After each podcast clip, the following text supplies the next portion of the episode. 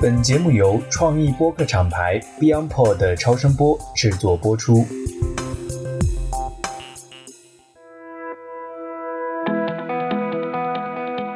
各位听友，大家好！新一集的 DTC Lab 每月一本书读书会呢，我都有意识的在寻求去读一些经典，不管是引爆点、思考快与慢，还是这期的影响力。那影响力这本书呢，首版于一九八四年，至今已经近四十年了。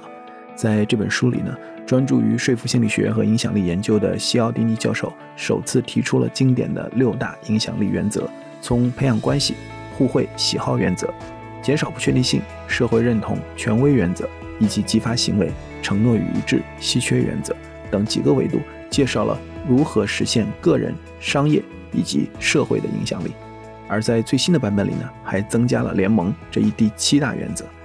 这期读书会，我们邀请到了复旦大学管理学院市场营销学系青年副研究员徐梦然博士，跟我们一起来研讨、领读这本著作。他长期在美国读书，回国后在复旦任教。他的研究方向呢，正好也是消费者行为与态度转换。我们一起讨论了这本书为何持久经典啊，以及在中国市场在网红时代如何更好的理解和应用这七大原则。下面呢，就让我们跟随 Nancy 一起来聊聊这本经典书目吧。那么也期待更多的听友加入我们每个月一本书的共读活动。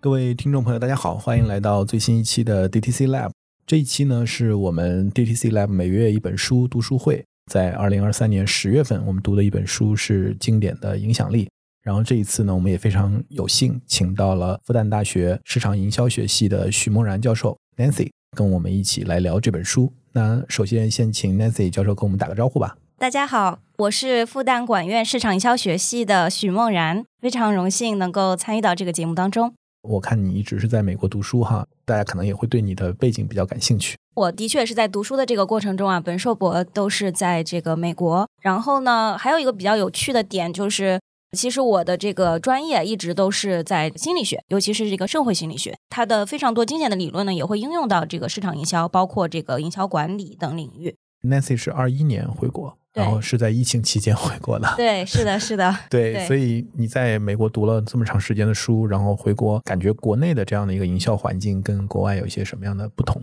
其实我回到国内，当时是处于一种还不是非常适应的这样的一个状态，因为的确就是国内的这个各种平台啊，包括这种营销的手段和模式，的确是更加丰富的，所以说很多可能是在国外的这个环境内没有接触到的，所以当时呢也是抱着一种忐忑的心情。那回来两年，自己感觉融入了吗？现在已经感觉非常融入了，用的飞起啊！现在 是的，是的，直播下单。那我们直接进入今天的主题哈，就聊《影响力》这本书。这本书是四十年前出版，就是非常经典的一本书。然后这本书在行业内获得了很高的评价。现在如果读者我们去读，他拿到的是最新的这本书，已经是出了好多的这种版本了哈。所以他获得了这么高的评价。从学术的角度来讲，怎么看这本书这么受欢迎？对我觉得这本书其实受欢迎也是完全不意外的，因为其实它里面提到的非常多的这个经典的理论啊，或者是原理也好，它其实是非常有普适性的，而且它是有一种比较永恒持久的这样的价值的。那么四十年它可以经久不衰，它其实底层的原因就是大家觉得我们还用得上，对吧？它还有用，即使是不断的迭出的新的这种营销方式或者这种新的业态。但是大家能够再找到这种用武之地，包括像社会心理学啊，尤其是像我又是主要研究这个态度和这个态度转变，或者是说说服力的这样子的话题。那这个超迪尼的这本书呢，其实也是我们比如说在教学当中，甚至说可能一些理论的这种进一步的去细化当中，会指导我们的一些研究方向的一个很重要的一些理论。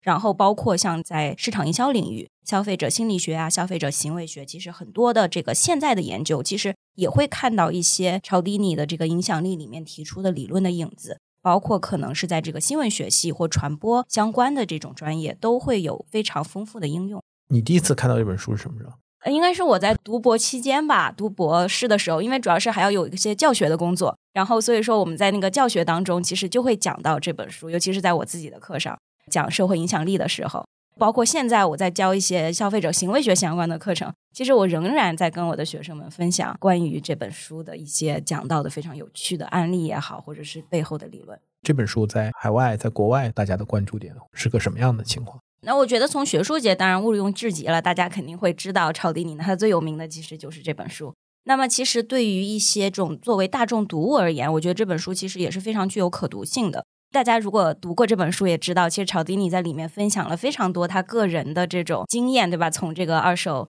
汽车经销商的这个他们的培训当中去获取的一些信息，或者说一手的这样的资料的分享。包括他做的非常多的实验，其实也是非常贴近消费者生活的。对，你也说到哈，就是他当年花了三年的时间去卧底，就是这个电话营销公司啊、二手车经销商啊这些参与他们的内部的员工的培训项目。我觉得这个还是我当时第一次看到的时候，我也觉得很震惊哈，就是说。我不知道这个在国外这是一种常见的这这种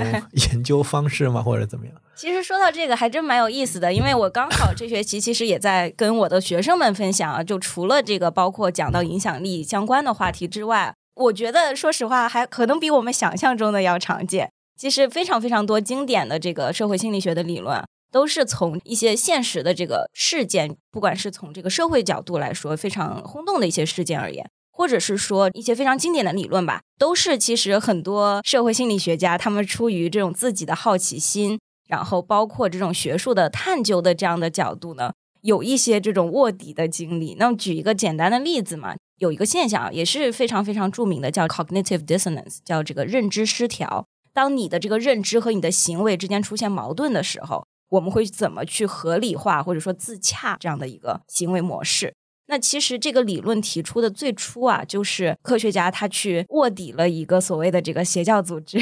一个小的这种 UFO 的这样的一个 cult。然后呢，在这个过程当中，哎，他发现说，哎，这些人其实在他们的信仰或者是他们的这种认知受到这种很明显的质疑和威胁的时候，他们怎么去自我解释，怎么去自洽的这样的真实的行为。那现在就是说。你觉得从影响力他提出这些原则，或者说社会心理学研究这些领域，你觉得它的应用最大的一些领域？其实它的应用是非常非常广泛的，甚至说可能在我们自己的生活中，我们可能不知道，比如说这个超低尼的七个原则，但是其实有的时候，在我跟我们的朋友的交流过程当中，你可能就在无意识间使用了一些所谓的这种小技巧，让你的朋友，比如说更愿意去帮助你。更愿意去，比如说认同你的一些想法，但我觉得可能在读了这本书之后呢，大家如果反思一下我们自己生活中的行为，就可能发现，哎，找到非常多契合的点。那么我在看到教授去讨论这个叫社会影响，就 social influence 的时候，其实是提炼了几个关键的，我们叫从众、顺应，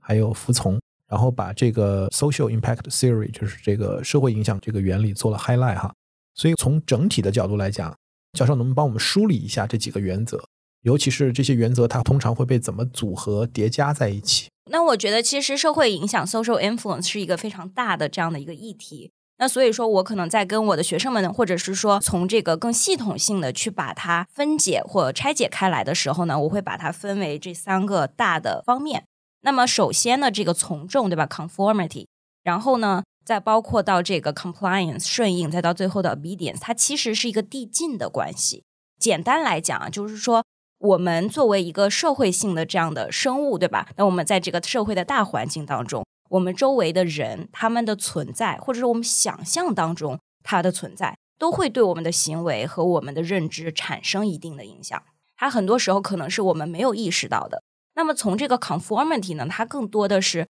其实对方并没有一个非常直接的这样子的一个要求或一个请求，也就是说，别人的存在，他们的行为。这个现象本身就会对我们的行为、对我们的认知产生影响。那这个顺应 （compliance） 它讲的就是说，哎，当对方提出一个请求的时候，比如说，哎，我这周末要搬家，你能不能帮我个忙，也帮我一起搬家？这样子的比较有礼貌的请求的时候呢，那我们就属于这种 compliance 的这个范畴。那最后 obedience 其实更多的就是一种更强硬的或命令化的要求，比如说上级对下级的要求，或者说更有权力、更有权威的人。对我们的一些行为上的这种准则，是的。那我们的几大原则在这些场景里面，它会怎么来去叠加和组合使用呢？通常来讲呢，这些原则其实它当然中间是有一些重复性的，但通常呢，我们会把它归类为这个 compliance，也就是顺应的这个大的框架下面。比如说是在这种销售场景下，或者是我们在这种跟朋友相处的这个环境当中，那么注定可能会需要得到他们的一些帮助，或提出一些我们合理的要求。那如何在用我们的一些这种小技巧或六大或七大原则的这个帮助下去更加愿意让对方顺应我们的请求？那这个就是六大原则或七大原则可以帮助我们做到的。嗯那通常呢，我们也会发现，其实很多时候这些方式啊方法其实是叠加使用的，甚至说可能一种方法它背后呢的逻辑呢可能是非常丰富的，会是有层次的。这就回到我们今天其实最核心的，就是也是你您的研究领域，就是态度和说服，对吧？因为最终从实用的角度来讲，我们会关注一个是品牌，嗯在我们的这个节目的语境里，怎么能够去更好的说服消费者？另外一个来讲，就在我们个人生活里，像您刚才也提到，就是我们可能希望通过我们的这样的一种说服的技巧或者能力，能更好的达成我们的一些目标。所以，您觉得最强的原则或者最好用的原则，从您的角度，可以给我们举一些例子来展示一下。好的，我觉得这里可能有一点小小的私心啊，那我们就讲一下这个 reciprocity 互惠原则。嗯那为什么说有点小小的私心呢？就是因为其实我自己的研究啊，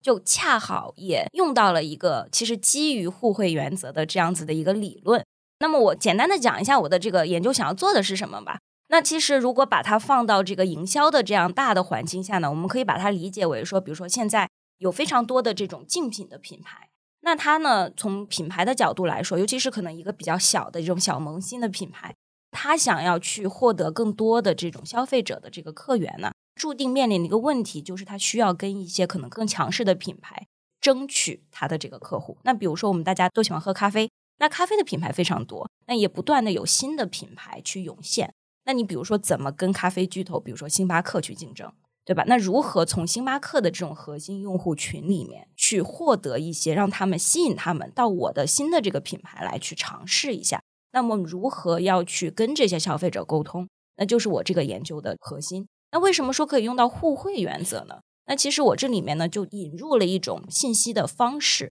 相较于这种比较传统的单面信息，就比如说，哎，我做了一个新的咖啡品牌，那我告诉这些消费者，对吧？已经很喜欢咖啡的这个人群，说我的 A 有多么多么的好，或者是说星巴克哪里做的不好，那其实这都属于一种所谓的叫单面的信息，也就是说，我只呈现了符合我观点的这种一面倒的这样子的信息，对我品牌有利的信息。那这里面我们认为，相较于这种单面信息而言啊，双面信息可能有的时候会更加的有效。那双面信息呢，就是说，在我呈现我的这个品牌，诶，有哪些好处的时候呢，我也去认可为什么一些消费者他会喜欢星巴克，他会喜欢瑞幸，他会喜欢其他的一些已经做得非常成功的品牌。那它就起到了一种在这个认可的过程当中，其实就给消费者给足了他们的这个选择和认可一些面子，或者是说对他们的选择起到了一个认可的作用。如果这个品牌对吧，一个竞争品牌对消费者现有的这个品牌起到了一个认可的作用的时候呢，消费者就会认为说，诶，我是不是应该为此而去回报一些什么东西？那可能这个回报的一个具体展现方式就是，那我也去尝尝你的咖啡吧，对吧？既然你说的天花乱坠，说的那么好，那我也可以去尝试一下，它成本是相对比较低的。就是说，相比较我直接说 A 不好，我 B 很好，来吸引大家对我的尝试。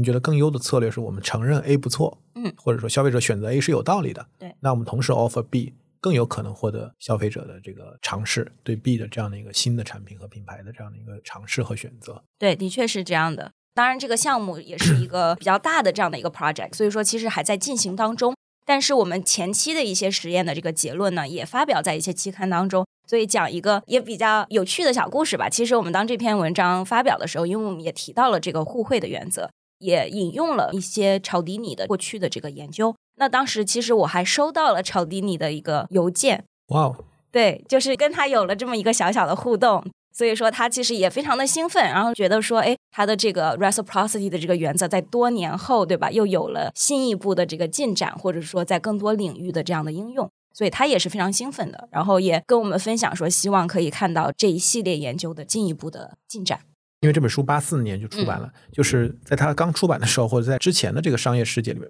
品牌其实一直在做说服的这个工作。对，所以我不知道教授你会不会有这种视角，因为你是专业人士，所以你会看到广告，就是专业看广告。就我自己其实很喜欢看广告哈，就可能大家都很烦广告，但因为我们从业嘛，所以我还是很喜欢看广告。有时候电影开始之前，我就要早点去，我就怕我错过 那个广告的时间，我想看这个广告。那你看广告的时候，你会看品牌它在怎么说服，或者它在怎么去沟通。在你的这个研究或者你的视角里边，你觉得有一些经典说服的这种 showcase，能不能跟我们分享一下，举一些例子来，让我们看品牌在原来是怎么在自觉不自觉的使用这些原则，嗯，然后再去进行消费者的说服的。对，分享一个例子吧，又回到这个 reciprocity 对吧？互惠。那我们其实，在我的这个文章当中啊，就或者说我在跟业界的，或者是说我的学生们，或者是说哎朋友们在分享我的这个研究当中，我非常喜欢用的一个例子，也是我觉得哎其实非常经典的这样的一个广告，也是非常成功的一个案例。那么就是在这个租车领域，有一个这样的小的企业叫 Avis。那可能我们国内的这个听众不是特别熟悉啊。但他当时在租车的这个领域面临的一个非常大的巨头，包括到现今也是一个在欧美市场非常大的这样的一个品牌那，就是叫赫兹的这样的一个品牌。那他当时呢，其实也是想做一件事情，就是我需要去撬动一些赫兹的这个核心的用户来去光顾我的生意。那他当时还是这个印刷的这个年代啊，他就在这个报刊啊，还有包括这个杂志上登了一个广告。上面最大的这个标题就是 “We are number two”，我们是第二名。那其实我觉得它是一个还蛮反直觉的这样的一个标题，因为大家都会希望说我是最强、最大、最厉害的那个。就是我找也要找到一个领域，让自己当第一。对，创造一个品类。是的，是的。所以我觉得得它的这个标题其实就足够吸引眼球了。那接下来，如果你再去看它的这个内容啊，它更详细的阐述呢，你就会发现说。他的确在认可了这个赫兹是老大的这个前提下，对吧？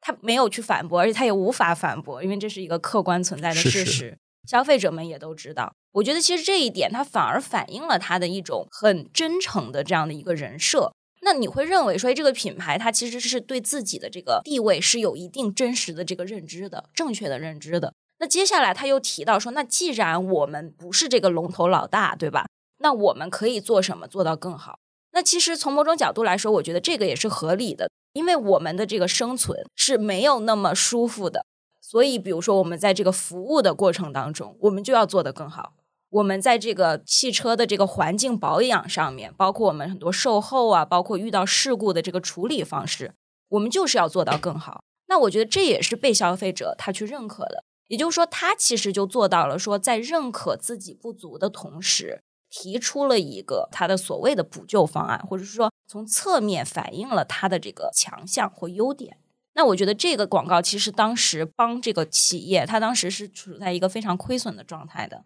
他等于说就帮他翻盘了，销售的业绩上得到了非常大的提升，也就从侧面证明了非常多的消费者其实是买他这个账的，也看到了他的诚意，也愿意去尝试去给他这样的一个机会。而消费者在这个过程当中呢，其实也可能根据他们自己的这个亲身经历，对吧？也可以做一个所谓的这种口碑传播的这样的方式，让更多的消费者哎看到它。嗯，我最早其实，在定位里边也看过这个案子哈。我有一个好奇啊，他当时是第二嘛？就是说他是自己已经是第二了，然后把这个作为一个 challenger 的策略，就是挑战了。还是说他其实也不是第二，但通过这个做到了第二？我不知道。我觉得可能也不一定是第二吧。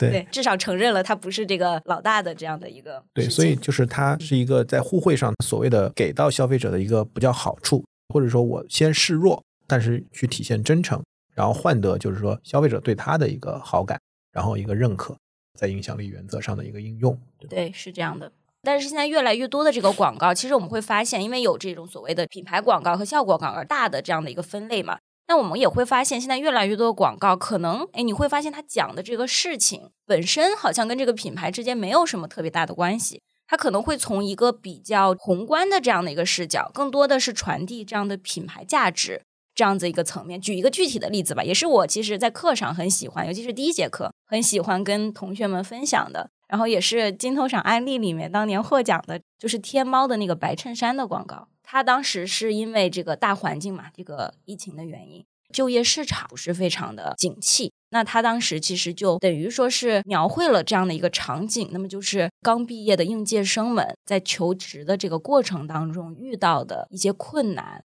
一些困扰，对吧？大家都想要有成就，但是当你在找第一份工作的时候。这个是非常真实的，也让很多年轻的消费者产生了一种共鸣。当时我在课上播放这个广告的时候，挺多同学我觉得是很有触动的。所以说，可能他们才是比如说大一大二的学生，但是可能因为这个很内卷的这样的一个社会现状，其实他们可能也从他的学长学姐那边听到了说：“哎呀，这个工作不好找，对吧？”那我觉得可能从这个品牌它所表现出来的这种。他关注到这个事情的本身，其实就是有一种同理心的这样子的一个状态。我当时其实更多的是把它应用在这个品牌的建立上啊，包括它如何去满足消费者需求。其实你看上去，哎，你不觉得它满足了什么？因为现在这广告中完全没有提到任何产品，它就是在讲这件事情。包括最后可能它的这个核心的 message，核心的这个口号就是说，每一个人的开始都是一件白衬衫嘛，就是说其实都有这样的一个过程。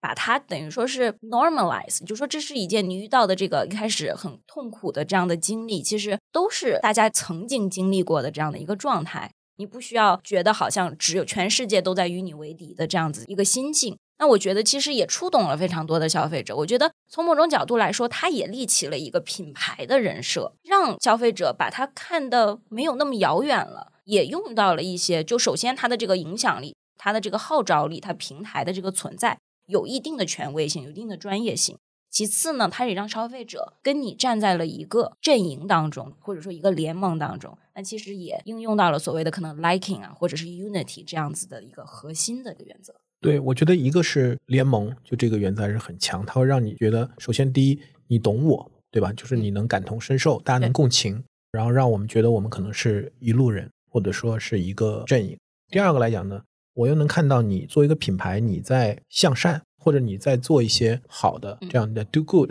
对，那这个时候作为互惠的角度来讲，那我也可以做一些什么东西来帮助你，或者说对你的好的一个回报。所以我觉得这个就是过去其实大家会看到有的直播间也姓下单，就是在鸿星尔克的那个直播间里面，大家都是互惠的一个原则的体现。就是说我其实并不是要买你的产品，它其实我去你的直播间下单，其实就是一个典型的互惠的动作。对，当我觉得我们是一个联盟，或者我对你的这样的一个付出的一个认可的时候，给出的一个互惠。是的，而且很重要的，我觉得刚才像您也提到说，它商品本身已经变得不是最重要的了，对吧？反而他下单去购买、去支持的这个行为，其实也传递了他的一种自我价值的表达。他也从侧面表达了我是一个什么样的人，通过我支持的品牌。来达到让消费者给到了他们一个就自我表达的这样的一个空间。对，我觉得这个也是那个言行一致，对，和那个社会认同的这个原则的一个体现。就是如果这部分消费者认为自己其实是这样的人，那他可能就会并不是 compliance，就是他可能也会去用做这样的一个行为。对，是这样的。我们今天的这样的一个很重要的一个主题啊，就是我们的语境是放在网红就是这样的一个比较大的环境里面，因为我觉得。互联网的出现，其实给这个我们讲的 social influence，其实让它又变得更加的具象，以及更加的有规模效应，对吧？因为我记得我们最近一直在看的几本书，包括其实像《引爆点》，嗯，这本书是两千年出版的，也就在那个时候，其实社交媒体还没有像今天这么发达，它也研究少数关键人以及一些要素怎么能够引爆流行。但是互联网其实是让这个事情变得更加的强大，或者说它的这种影响的这种范围，以及它的这样的一个效能、势能。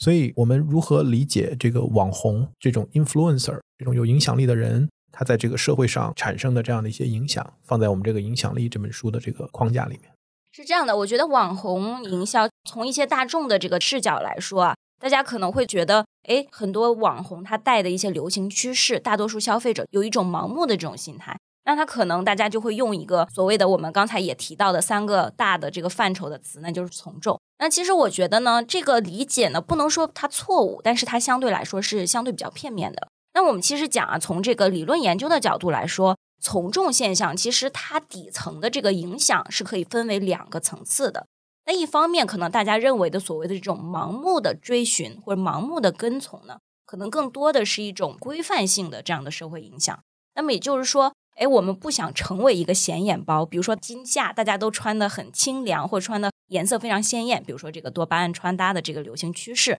那我不想穿的一个人好像死气沉沉，但是我真的认为说穿多巴胺就带给我什么样的正面的影响嘛？他可能未必认可这样的一个结论，但是呢，他仍然选择不要成为一个显眼包。那我就跟随随大众，对吧？大家怎么说我就怎么做。但是呢，在这个基础之上啊，其实我觉得需要强调一点的是。从众呢，它很有可能是受到另外一种社会性影响的这个底层的这样的一个逻辑，那它更多的是一种信息性的社会影响。那我觉得这个是可能有的时候大家在讲说所谓的从众效应所忽视的一个视角。那什么是信息性的这个社会影响呢？其实更多的是说，哎，我们在寻求一些，比如说在这个场景下，说我不知道我要穿什么了，或者说我不知道在这个场景下我应该怎么做。比如说我在选咖啡的时候，我不知道我要选择什么样的品牌，或者是在某一个领域当中，我不知道要去怎样做才可以更好的表现自我、表达自我的这样的一个个性。那这个时候呢，我们就会寻找一些所谓的这种网红也好，或者说这种 key influencer。这种关键的这个意见领袖，那我们去看看他们怎么做。那这个底层呢，其实跟我们刚才讲到的这种规范性的社会影响有一个非常非常强大的不同，非常大的区别是什么呢？就是我们会认为这些意见领袖他们是比我们知道的更多，而他们的这个建议是有可采纳性的，被我们信服的。也就是说，其实我们会打心底认可他们的一些建议或他们的这种专业度。那我觉得其实也是现在非常多网红或者说小的这个圈子里面的这个意见领袖他所做到的，其实他有深耕某一个领域，比如说拿彩妆的这个领域来讲，我们会发现说有一些网红主播或者是 UP 主，他们呢其实比如说对这个成分就有一个非常深刻的这样的一个认识，比如说他就是这个专业的，那他其实是有一定的这种权威性也好，他是有丰富的这个知识的存储的。非常多的消费者，哎，愿意听他们讲的事情，或愿意接受他们的建议。那其实底层逻辑也是认为说，我认可你的这个专业度，我认可你的这个专业性，所以我愿意去听从你的建议，去选择商品，或者说选择某些品牌。就可能从人设的角度来讲，我们还是回到那六个原则或者七个原则。就有的可能他是在这个 liking，就是说这个喜好这个程度上做的非常优秀，是吧？就是我很喜欢看他的，不，尤其是一些吃播呀，我看那种，就是大家觉得很开心。看他吃这个东西就很香，然后我跟着他买一些这种吃的。那有一些像您说的，就是尤其是我觉得 high involvement，就是摄入度比较重的这样的一些品类，可能权威就很重要，因为大家可能不具备这样的专业知识。如果当他涉及到这个议题或者说这个品类又特别重要的时候，他就会非常倾向于去相信权威，就权威这个原则就会变得特别的强。是的，我们会发现啊，在国外的，尤其是我当时在读书的时候嘛，就是我会很喜欢美妆的这个领域，所以我其实自己也在这个油管上啊，或者说国外的一些视频平台上关注到一些博主。其实就像您刚才说的，就是首先我觉得人设其实是非常重要的，因为我会发现说有些人他可能天生对吧，他就非常的幽默或者很讨喜，他就看上去就很有这个亲和力，那我觉得会给他有一个非常大的这个附加值。那么，在这个美妆领域，那我们可能会讲到刚才有一些所谓的这个成分党的存在，对吧？他会非常关注它的这个用料上的这样子的一个方面。那其次呢，那我们会发现说，有些人他的这个画出来的效果，它就是非常的专业，非常的像，或者是说非常的美。那我觉得这个也是专业度的一个非常好的呈现，对吧？它有更好的这种可能是相关的这种学习或者是培训。那其次之外呢，我们也会发现说，现在越来越多消费者也会追求到这种品牌的所谓的这种社会责任也好，或者说品牌它所代表的一些这种态度，或者是说一些价值观。那我觉得可能很多博主啊，他会分享一些所谓的这种比较更有社会价值的这样子的一个品牌呢，我觉得也是会受到非常多的消费者的关注或者是信赖。那我觉得其实很多啊，包括它影响消费者的这个方式，其实国内国外是有一些共同点的。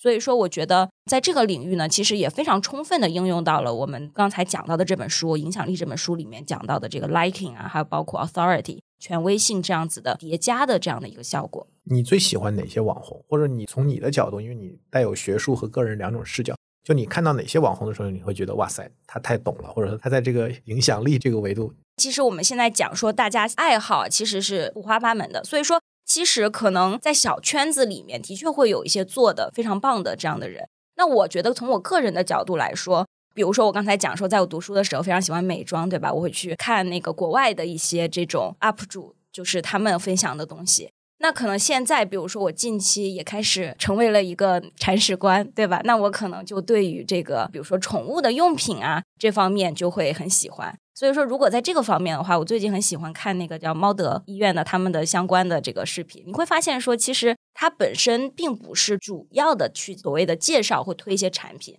它更多的是一种软广的方式，对吧？也是一种很巧妙的这样子的方式去结合在它的这个视频里面。所以，它最主要的可能还是有一种社会责任，去比如说帮助一些流浪动物，让他们得到救治，或者说帮他们找领养这样的一个事情。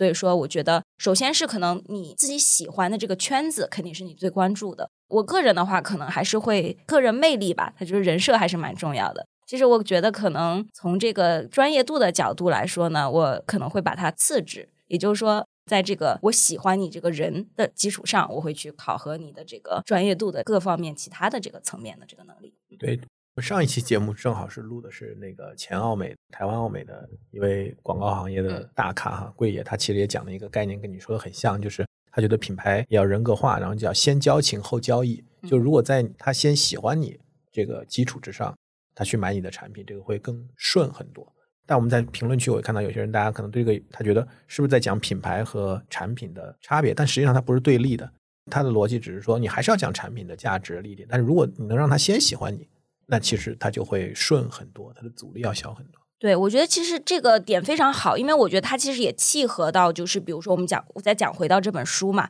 其实曹迪尼再加上他的这个第七个原则的时候，他的这个书名，因为我们讲到说说服力叫 persuasion，对吧？嗯。那他后来等于说创造了一个新的词叫 persuasion，pre 其实就是前置的这样的一个概念，在他的这个新版的书籍当中，其实也花了非常多的笔墨。去讲说这个时机的重要性，也就是说，我们说服应该在什么时候发生？那其实回到您刚才讲到的这个话题，就是说，哎，其实我在给你做交易之前，我就得到了你的信任，包括联系到他提出的这个新的第七个这个 principle 这个原则，对吧？讲到联盟，也就是说，哎，我先要让你觉得我是自己人，没错。比如说，如果是一个，比如说消费者的视角，他认为说这是一个品牌，这是一个销售人员。在向我推荐这个产品的时候，他本能是有一些抵触情绪的，对吧？因为消费者其实在他的这个过往的经历当中，他也积累了非常多的关于说服的这个方面的知识。尤其是我们读了这本书的读者，相信这个以后再看到任何脑子里就想的是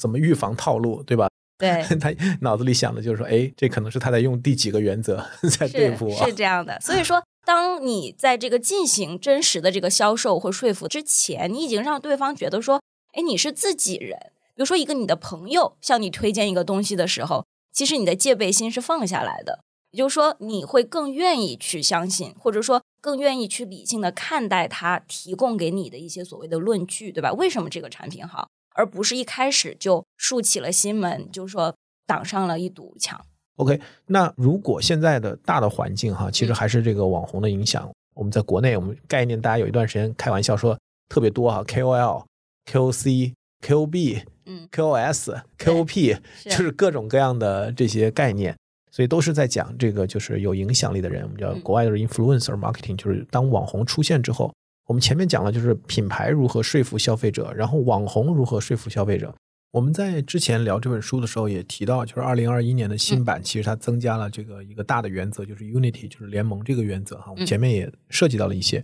那么怎么看待这个原则的提出？可见，肯定因为这本书四十年，所以它肯定是在新的一个环境下提出的。所以我觉得教授也去做了一些研究，可以跟我们分享一下关于这个原则的一些看法。嗯，其实 Unity 这个原则呢，的确啊，他提出的这个时间肯定会让我们去联想到，说是不是因为对吧，大环境上或者是说这个影响力的这个应用场景中发生了一些变化。那近些年可能更多的是一些这种互联网的这样的业态，或者说直播的这样的形式。不断频繁的涌出，那是不是这一些的出现，包括我们国内讲社群，对吧圈层圈层，对这样子的概念的出现，让这个超低尼对吧？觉得说我们必须要总结归纳出一个新的这个原则和机制。那其实我也的确像刚才您说的，我也去做了一些这个调研啊，包括是超低尼他自己的一些分享。那其实很神奇的一点是啊，至少从超低尼的视角呢，他会认为说，其实 Unity 呢，它是一个一直存在的这样的一个概念。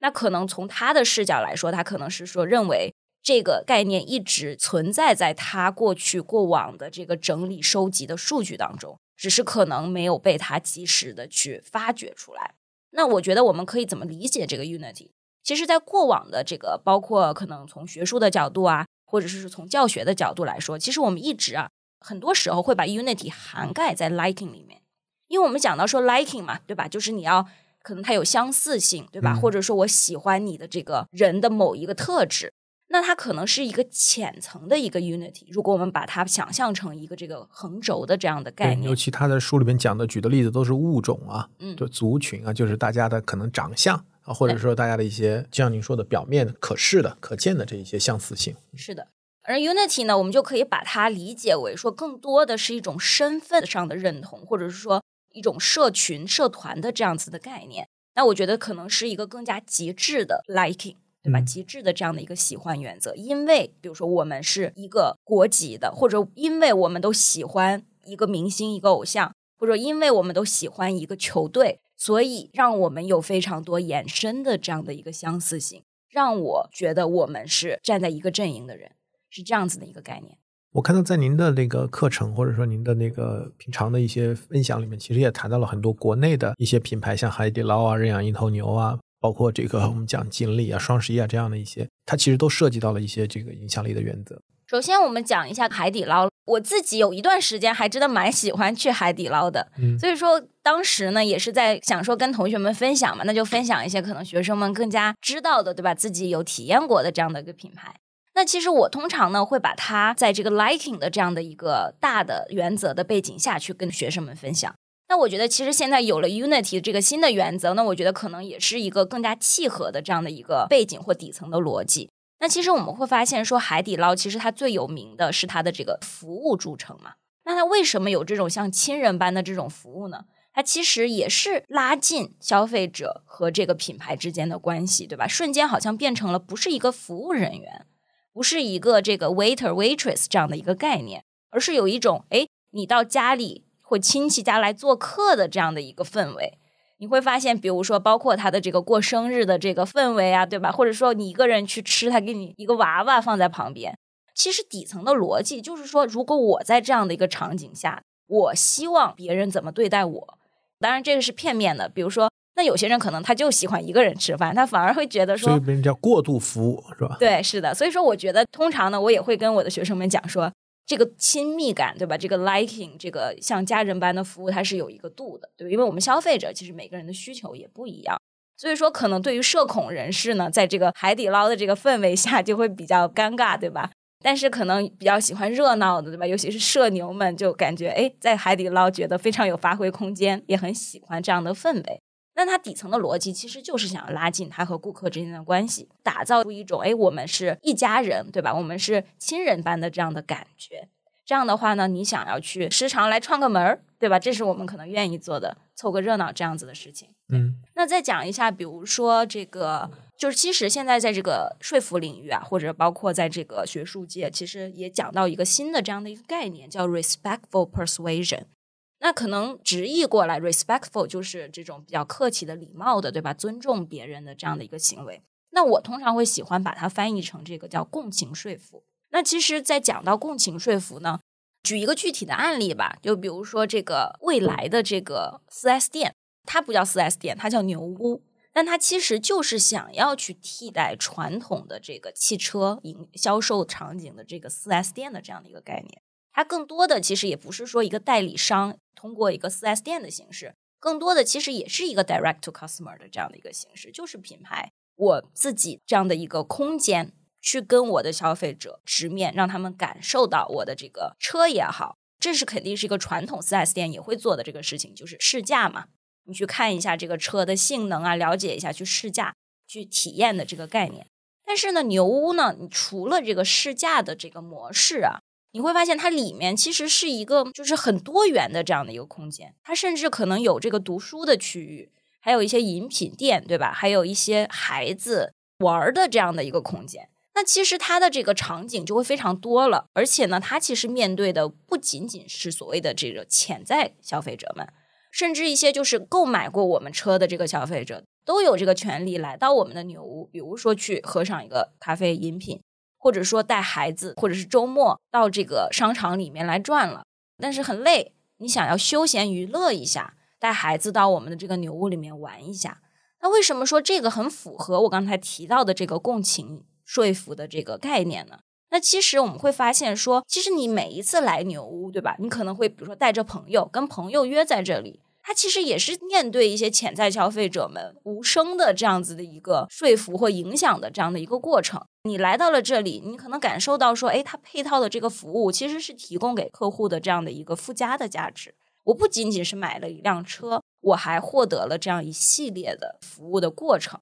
包括可能这个整体的氛围呢，也会让你觉得说，哎，来都来了，对吧？那我来顺便看看吧，你们这个未来的车有什么，有没有大家说的那么好？也就是说。它其实反而就是把你先引过来，对吧？买不买车咱们再说。我通过其他的方式来把你引进来，然后呢，再一点点有一点润物细无声的这样的方式，去让你哎来了解一下这个电车，对吧？了解一下国货的这样的一个品牌。哎，这个为什么把 respectful 翻译成共情呀？比如拿这个场，拿这个 new house 这个来举例的话。是这样的，其实这个不是一个官方的翻译啊。嗯，这个我当时其实也请教了我们系里面的几位教授，就如何能更好的去传递这个 respectful persuasion 的这个概念。嗯，那其实呢，就说到这个，就是因为它底层的逻辑其实就是一种同理心的概念，也就是说。如果我站在一个消费者的这样的视角，对吧？我想要去购买一个东西，那我们刚才讲到，其实消费者很多时候在这样的营销场景下，他是有一点抵触的，或者说他是有潜在的一些预期的，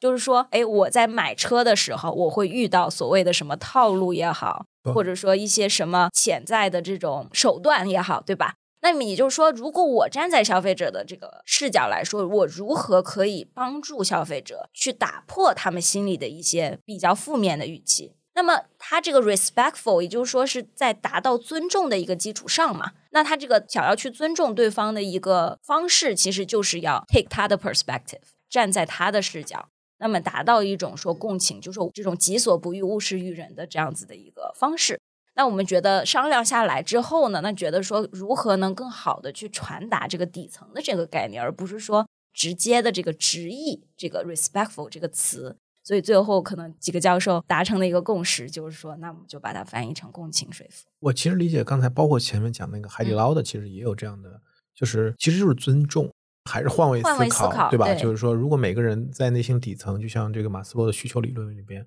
获得尊重。其实是一个很重要的一个内心的一个诉求。对，那反过来就是给客户与尊重。虽然很多的行业，尤其是服务业，大家都会说这个客户就是上帝，但在实际的践行当中，真正能让顾客感受到尊重的，其实并不多。嗯，是这样的。所以说，其实包括在炒迪尼的这本书里面，其实他在总结了这七大原则的这个基础上，其实不断的提出的一个概念，也就是说。其实是你要符合这种一个尊重前提下的影响力，对吧？并不是说我们好像要利用这些原则去做一些不好的事情，而是说如何能够在掌握这些原则的基础上，用一种更优的这样的策略去为消费者，或者说为自己的这个想要达成的这样的一个目的，得到一个最好的结果。我看您的那个案例里边讲认养一头牛是讲权威是吗？对，讲这个呢，其实一个比较相关的概念是什么？因为我们通常来讲，一讲到权威，对吧？我们就想到说一个专家、专家这样子的一个形象。背书是的。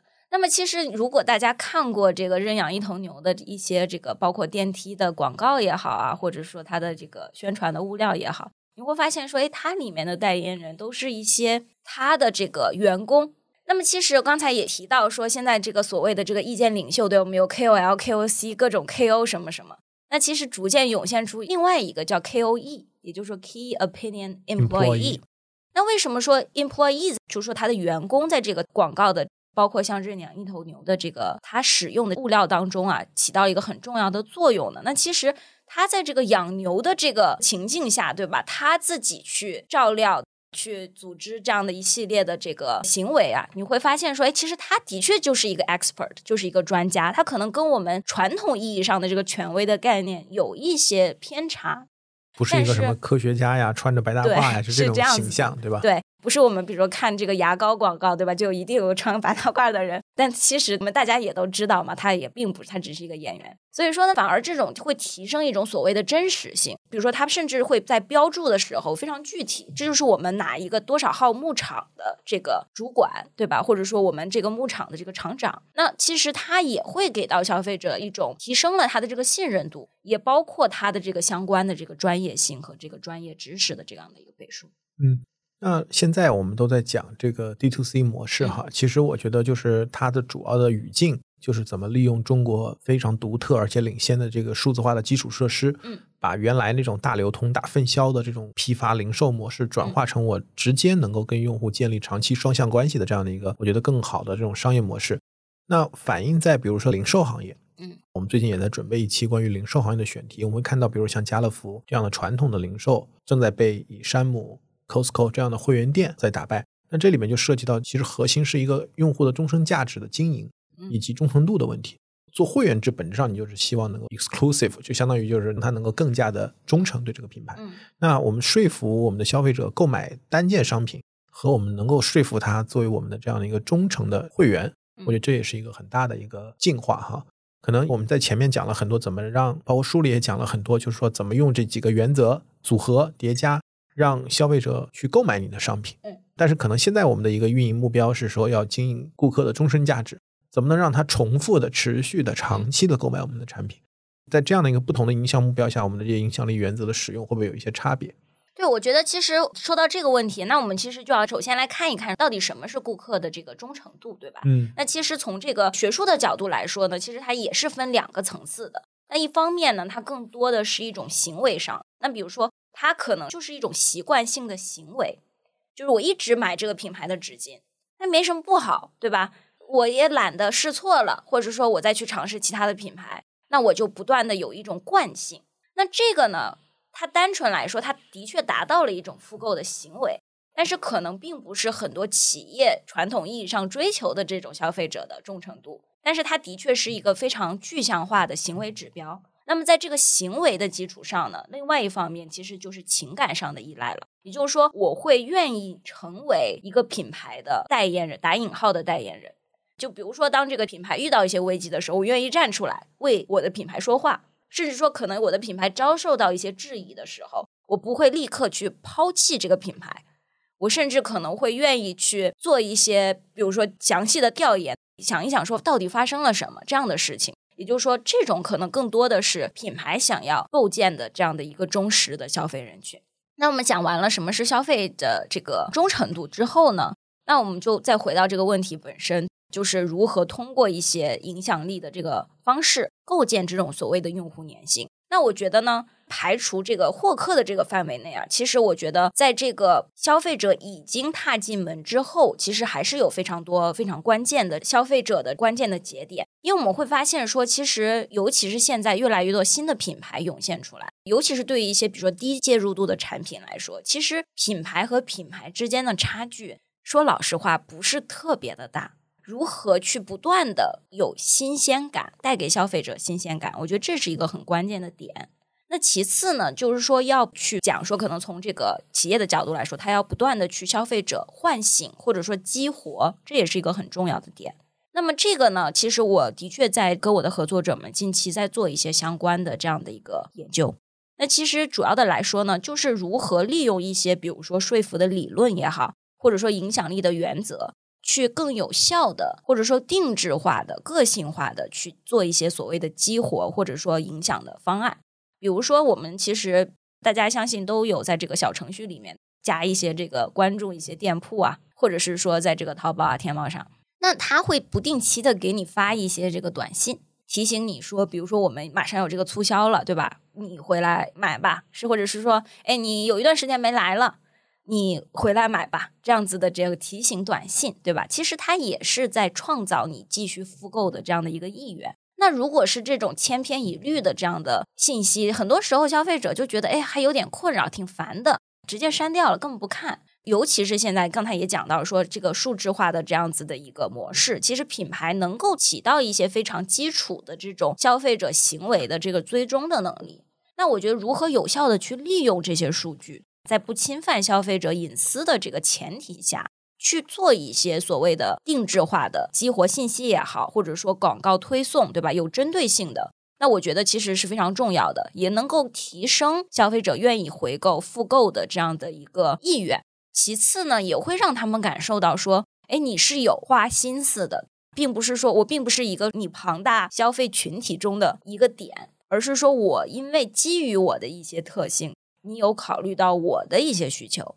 所以说你给了我一个相对定制化的这样的一个概念。那我觉得消费者其实也是会去认可，或者说是去 appreciate、珍惜这样子的品牌所付出的这样的 effort 或努力的。没错，我觉得这也是回应到我们这档节目的一个主题啊，就是熟悉我们的听友都知道，我们三条这个内容主线，一条是研究这些基建，就是这些平台；第二个是研究赛道的竞争格局；第三个就是营销技术对我们营销带来的改变。就像您说的，数字化它不仅仅应该只是在规模化、效率化这一方面给我们带来价值，同时也应该最终回到消费者，就是怎么能够个性化，就是针对他个性的需求，在这个维度上去利用数字化、智能化来提效。我觉得这也是营销自动化下一个非常重要的目标哈。那您刚才其实也提到了，就是说对于不仅仅在行为上忠诚，而是在意识上更忠诚的这些消费者，当品牌出现危机的时候，他也会站出来。那我们也知道，其实对于很多品牌。他在 normal 的状态或者日常的状态，更多的是说服消费者怎么去买他的东西。刚才我们也讲，他怎么说服消费者跟他结成一个更长期的关系。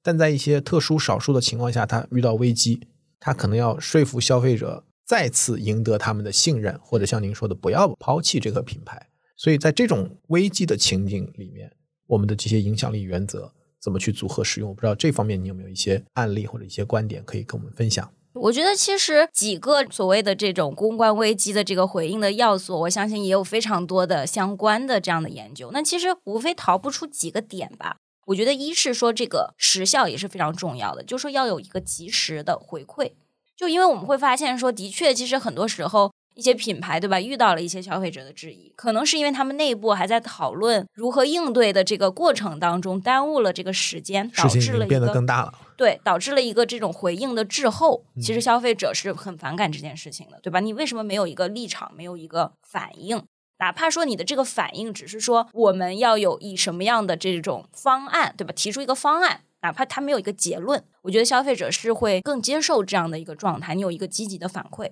其次呢，就是说你的这个责任的这个认定问题。那如果的确是这个品牌有一些责任和这个原因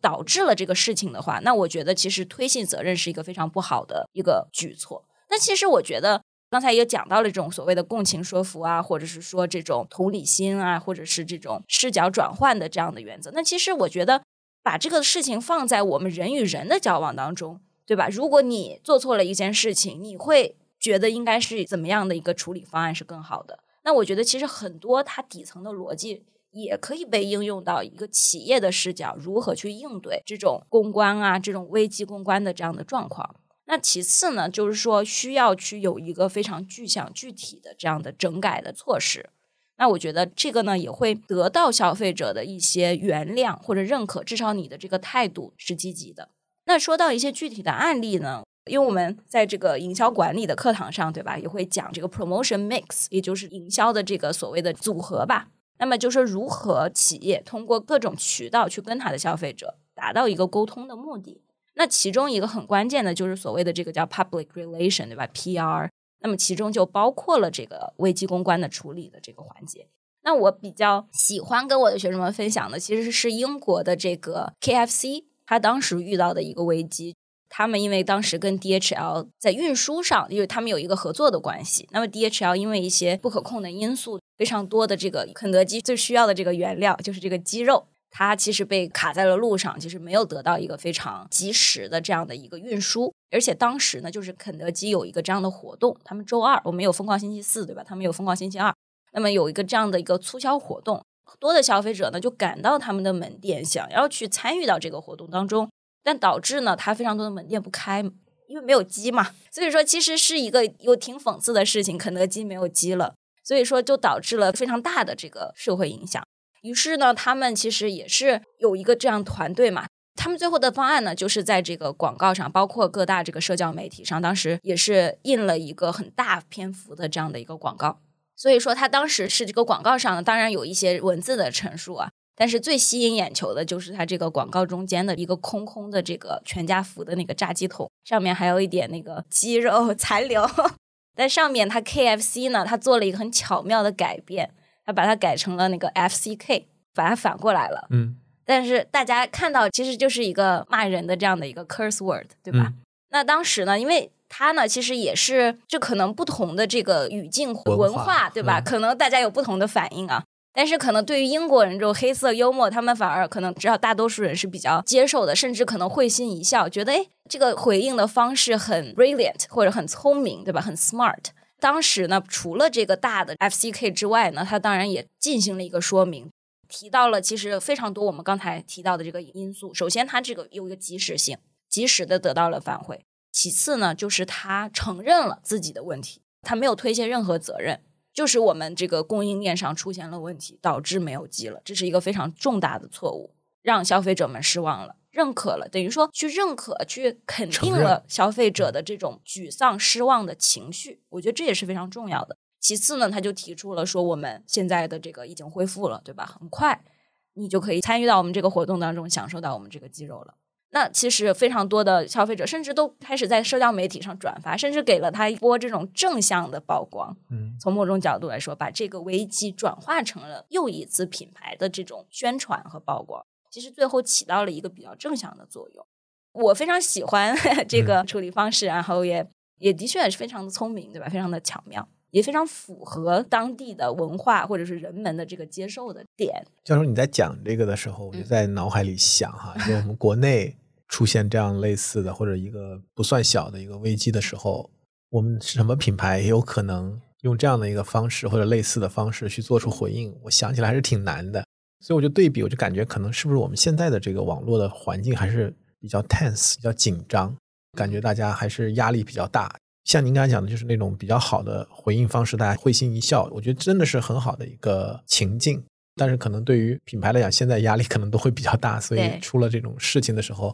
可能更多想的都是怎么拆解补救，还很难有想到这样的一个方式哈。对，我觉得这个首先文化的差异当然是需要考虑到的，对吧？那可能比如说同样的这个东西放在比如说我们的这个环境下，可能它就不太适合。大家觉你作死是吧？对，是的。还有，我觉得可能跟这个品牌，它因为毕竟 KFC，所以说它是一个很大的这种跨国的这种不同的，但它每一个。比如说在英国嘛，对吧？它也会有自己的一点小的个性。那当然，它也是融合了当地文化的这样的一个创造。所以说，我觉得你的这个公关回应的方式，我觉得也要符合人设吧。我觉得这也是非常重要的，做到一种一致性的这样的传播。如果比如说你一个品牌不断的去强调你的这种责任感，或者说向上向善的这样的一个行为，但是当面临到危机的时候，你开始畏手畏脚的。那我觉得这其实也是带给消费者一个非常不好的这样的一个感官，所以说我觉得就是无论在什么样的时刻，就是你的这个人设是要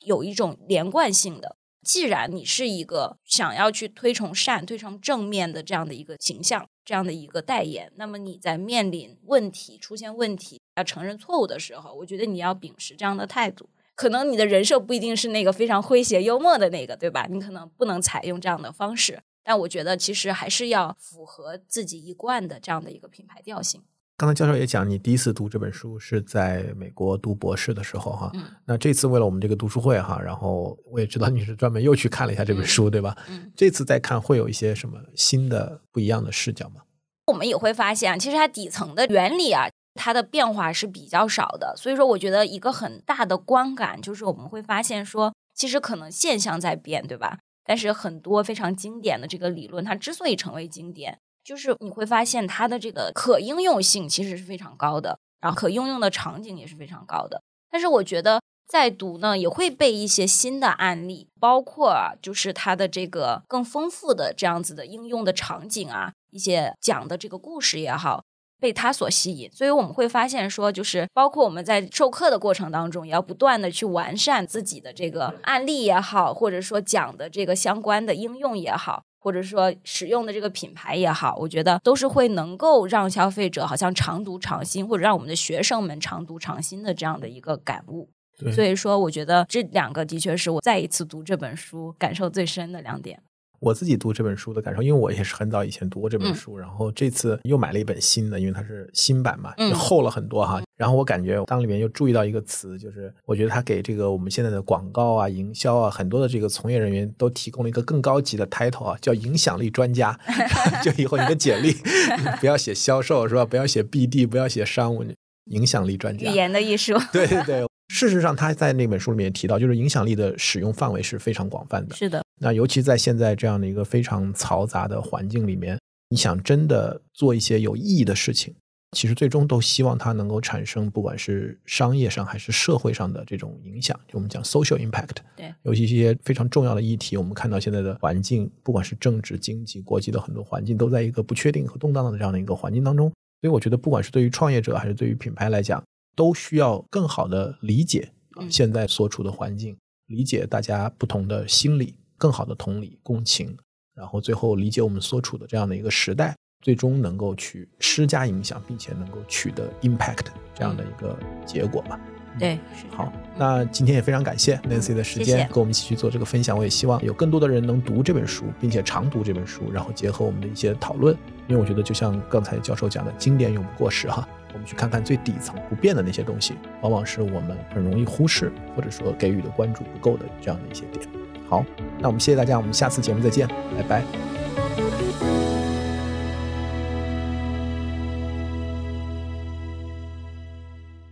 我们的节目成立了听友群，来自苹果播客的听友可以直接加我们小助理微信 BeyondPod 二零二一，全部字母小写 BeyondPod 二零二一。小宇宙听友可以去节目 Show Notes 或者评论区置顶留言，找到入群方式。欢迎在听友群里与我们互动交流。